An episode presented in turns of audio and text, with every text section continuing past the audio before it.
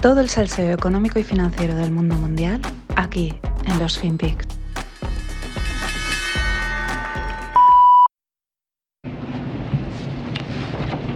Maite wore green high top Converse with a heart she had hand drawn on the right toe because they represented her love of nature. Camilla's got these shoes. Can you show these shoes, please?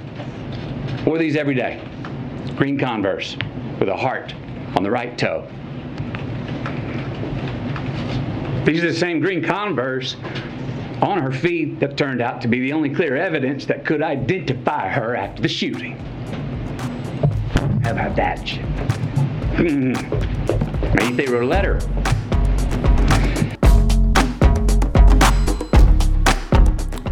Hola, no financieros. Este que oís era Matthew McConaughey dando un emotivo discurso en la Casa Blanca a raíz de las recientes muertes por tiroteos y en un alegato contra las armas. Bueno, mm, es llamativo, es muy significativo. Voy a dejar a un, lado, a un lado la barbaridad de los tiroteos, el debate de las armas en Estados Unidos, que no tiene discusión. Estamos todos en, en lo mismo, ¿no?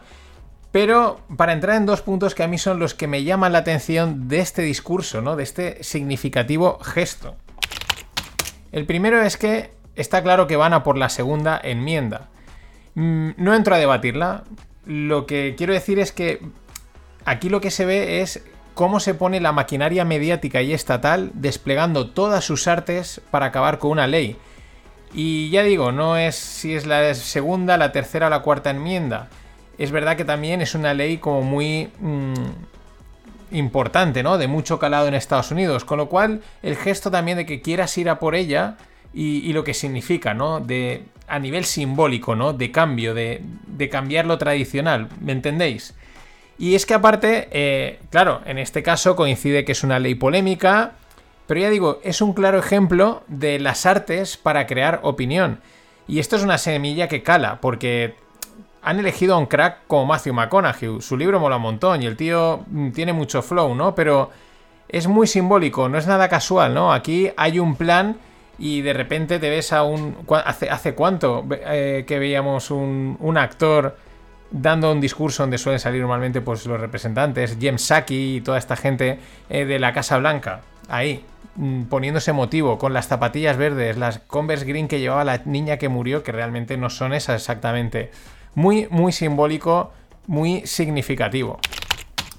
Y la segunda, eh, el segundo punto, es un poco, es, es este, es un ejemplo, pero es más general, ¿no? Siempre me llama mucho la atención la tendencia natural que tenemos los seres humanos a querernos y dar validez al discurso de un actor. Mm, cuando en el fondo sabemos que es un actor. Y si algo se le da bien a un actor es emocionarse o reírse cuando el guion lo pide. Pero así te ponen al actor que te gusta, eh, que te mola, diciendo algo que a ti te convence y te lo crees. Pero, y no digo, ¿eh? Los habrá que habrán utilizado sus artes dramáticas, otros no, se las habrán dejado en casa, de todo. Pero llama la atención, porque estoy seguro que más de uno ha dicho, mm, a ver, aquí no puedo mm, quedarme impasible, voy a sacar la lagrimita igual que la saquen tal peli o voy a sacar la risa. Pero no lo queremos, nos lo tragamos totalmente. Y es una curiosidad que me hace pensar siempre que creemos lo que queremos creer. Pero bueno, dejando a este hecho llamativo, mm, vamos a seguir con las creencias. Por ejemplo, Nancy Pelosi opera los mercados sin ningún tipo de información extra. Es una creencia, mucha gente se lo quiere creer, todos no lo queremos creer, que Speaker Pelosi es Nancy, pero Speaker es porque es la, portavoz del, o del Senado, de la Cámara, de uno de los dos.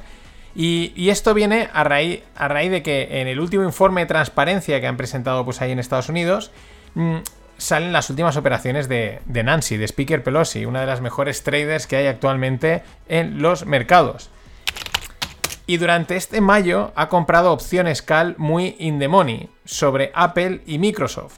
Es una posición alcista de Nancy que al verle el gráfico, en el momento en el que las ha comprado, en el momento en que se haya puesto larga de, Apple y Microsoft, pues es una máquina. O sea, Nancy, Nancy le pinta la cara al mejor trader de opciones que pueda haber en el mundo. Es que compró justo en el mínimo del mes. Es que, claro, son 82 años, la mujer tiene 82 años, son 82 años de experiencia y eso yo creo que se tiene que notar. Otro detalle, Nancy entra al mercado. Igual el mercado bajista ha acabado y vamos largos a tope. Y quieren prohibir el PFOF, es decir, el pago por flujo de órdenes. Es decir, pagar por enterarse qué es lo que quiere comprar y vender los especuladores antes que nadie, ¿no? Eh, esto es lo que ha hecho Citadel con Robin Hood y estas otras cosas, ¿no? Pay per order flow, pagar por el libro. Bueno, es que la SEC está pensando, está valorando eh, cambiar la estructura del mercado para así evitar que las empresas puedan hacer front running. Front running es correr delante, es el pay per order flow. Bueno, esto es llamativo porque impactaría directamente en el negocio de Citadel. Ya sabéis, de Ken Griffin, uno de los grandes hedge funds, market makers del mundo, que una de las cosas con las que ha ganado dinero en el último año, pues ha sido decirle a otros brokers, si yo te pago por tu libro de órdenes y lo, lo frontraneo. Pero claro, es que a Citadel le afectaría en su negocio, pero a empresas como Robinhood, pues prácticamente pasarían a valer a cero. ¿Por qué? Pues porque ya no pueden ofrecer su invierte conmigo con comisiones gratis, si lo hacían gracias a que vendían el libro de órdenes. Aunque seguro que de llevar a cabo la SEC este cambio de estructura, em, pues me imagino que ¿quién no iba a salir perjudicado? ¿Quién va a salir perjudicado? Sí. Ahora, ¿quién no iba a salir perjudicado? Tampoco tenemos ninguna dudas. Y otro detalle, el detallito, es que las palabras son la leche. Dicen, queremos cambiar la estructura del mercado. Un momento. Pero no se supone que el mercado es libre, no se supone que esto es oferta-demanda, que aquí, no sé, es libre. Esto de cambiar la estructura suena a eufemismo de, de cambiar las reglas del juego a nuestro antojo. ¿Qué es lo que hacen, no? Pero en esos detallitos mm, se les ve, se les ve el plumero. Y vamos con unas de Profit Warnings. Mm, antes, pues, ¿qué es un Profit Warning? Es un anuncio que lanzan las empresas que están cotizadas eh, para avisar de que van a ganar menos de lo que habían dicho, ¿no? Ellos dicen, oye, pues vamos a ganar un tanto por cien, no sé cuántos eh, dólares por acción, bla, bla, bla. Y luego dicen, uy, que, no vamos a ganar tanto. Mm, pues mm, vamos a salir y a decirlo. Eso es un profit warning. Así que vamos a ver algunos profit warnings oficiales, que han sido profit warnings, y otros que podríamos llamar que también lo son, ¿no? Otros similares. El primero, el supermercado alemán Rebe allí en Alemania, avisa a sus clientes de que solo pueden llevarse un producto crítico, producto como es la pasta o la harina, por problemas en la cadena de suministro. Bueno, si habéis vivido o vivís en Alemania, sabréis que allí se importa mucha comida, así que vamos a estar atentos, porque puede ser un indicador de, cómo van las cosas. Pero siguiendo en Alemania, Delivery Hero, eh, la empresa que compró a Globo, a la española Globo, de, de Delivery, es delistada del índice bursátil alemán de grandes empresas. Claro, Compraron a Globo, a los accionistas de Globo los pagaron con acciones de Delivery o Giro y luego vino la gran piña y sigue la piña hasta el punto de que ya no es una de las grandes alemanas, ¿no? Mm, claro, otro gallo les hubiese cantado a los inversores de Globo si hubiesen hecho nuestro curso de coberturas, porque en ese mismo momento, ah, que en el acuerdo no queréis meternos una cobertura, pues no pasa nada, nos vamos nosotros y nos la montamos en el mercado, aunque les habría más sido más cara que si la hacían en bloque, que es lo que deberían de haber hecho. Una cosa que siempre dice Juan Luis Hortelano, lo menciona siempre en Twitter, claro, él era inversor de Globo, por diferentes cosas. Bueno, eh, Target, el octavo mayor retailer americano, lanza su segundo profit warning en apenas tres semanas. Mm, un retailer, un vendedor al, pues, a la gente de a pie de calle. segundo profit warning en apenas tres semanas. Cuidado. Pero es que Credit Suisse, que esta está también como Deutsche Bank en todos los fregados, lanza su tercer profit warning en lo que va de año. Y es que Microsoft también corrige ligeramente a la baja sus previsiones. No quería utilizar por tercera vez profit warning, pero es lo mismo. Corrige a la baja ligeramente, tampoco demasiado. De un 2.28, 2.35 que pensaban ganar a 2.24, 2.32. En fin, una ligera corrección, pero significativa. ¿Por qué? Porque eran empresas que no paraban de ir a más, a más y a más. Y según George Nobel, experimentado gestor de fondos en Fidelity y otras firmas, él cree que Tiger Global implosionará. Recordemos que Tiger es un conglomerado de fondos enorme. Mm, y ya han petado algunos. Por ahí estaba también nuestro amigo Bill Juan. Eh, George no lo ve mal, dice, esto si petase, pues haría la típica limpieza de malas inversiones, pero eh, ojo, porque tendría un movimiento tectónico en el, en el corto plazo importante. Y Apple lanza una nueva característica llamada Pay Later, acorde a la moda de Buy Now, Pay Later, que en castellano es financia tus compras. No, no tiene mucho más. Vale, esto no es un profit warning. Puede que al contrario, puede que les haga ganar más dinero a Apple. Lo que llama la atención es la avalancha de soluciones para endeudarse que están saliendo en los últimos tiempos. Lo hemos visto también el, el número de tarjetas revolving que se están emitiendo, etcétera.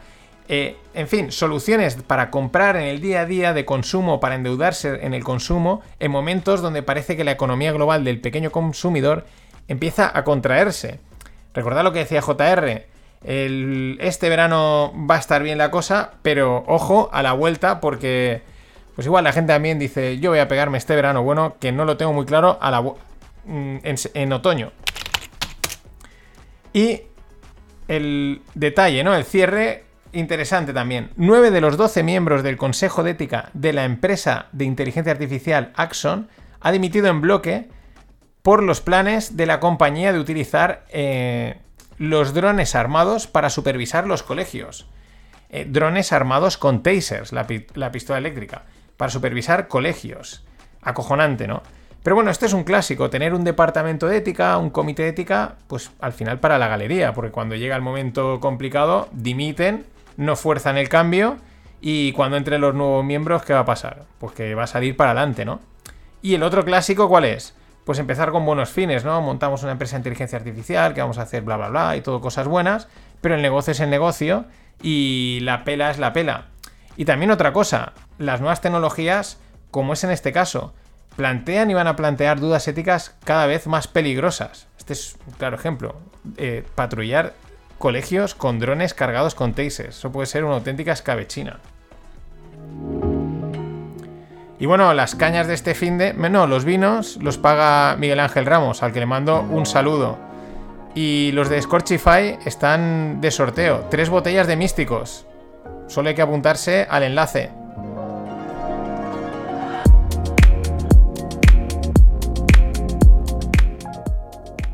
Con lo, de las cañas me acuerdo que hace un poco más de un año, ¿no? En abril es cuando empecé a abrir esto del coffee y la broma era de, venga, vamos a fomentar la inflación. Eh, con la boca lo hemos conseguido, chicos, pero no sé si... Yo no pensaba que lo conseguiríamos. A ver si ahora vamos a apostar a por la no Pagar las cañas para que no haya inflación, a ver si funciona. Bueno, y para cerrar la semana, una historia de branding, porque mola mucho las marcas, a mí me molan bastante. Eh, nadie daba un duro por SEAT. Sí, sí, los coches, SEAT. Pero gracias a la marca Cupra están ingresando con cada coche vendido cuatro veces lo que ingresan con un SEAT. Es decir, tienen que vender cuatro SEATs para ganar lo que ganan con un Cupra. Y están expandiendo la marca Cupra a Australia y posteriormente a Estados Unidos, ya que su actual presencia en México eh, pues les está preparando el terreno. De hecho, para 2025 esperan tener seis modelos Cupra, que se dice pronto. Bueno, este es un ejemplo más del poder de una marca, de lo fascinante que es. No es nada fácil crear ni desarrollar una marca, de hecho es quizás una de las inversiones más complicadas y más a largo plazo que existe, porque es algo que es algo es crear algo abstracto que conecta y transmite conceptos, ideas, sensaciones, es una cosa pero que si das en la clave, si esa marca conecta y transmite lo que tiene que transmitir, se traduce en como en este ejemplo, en coches que se venden, que, en un coche que vende, no, que ingresa cuatro veces más lo que genera otra marca mucho más mm, ya consolidada. El mayor ejemplo del mundo es Apple. Apple, todo lo que, todo lo que tiene principalmente es, es la marca. Sí, te dirán, no, la mejor tecnología y tal y tal, pero todo va enfocado, la tecnología, los diseños, todo, a crear marca. Pero bueno, aquí tenemos un ejemplo patrio que está resurgiendo como el ave fénix, lo que he contado de Cupra y de, y de SEAT. De hecho, esto a mí me pinta que va camino de sentenciar el nombre y la imagen vieja de SEAT. Otro caso que me viene a la mente es el de Camper. Estos no hicieron un cambio de marca, simplemente hicieron una subida de precios, un restyling y Camper no era nada de lo que ahora te ha venido a la mente cuando lo he mencionado. Lo dicho, el fascinante mundo de las marcas y su conexión psicológica. Esto da para mucho, daría para podcast, para rogles, igual hago alguno. Así que ya tienes deberes para el fin de. Nada más. Hasta el lunes. Ladies and gentlemen, the weekend.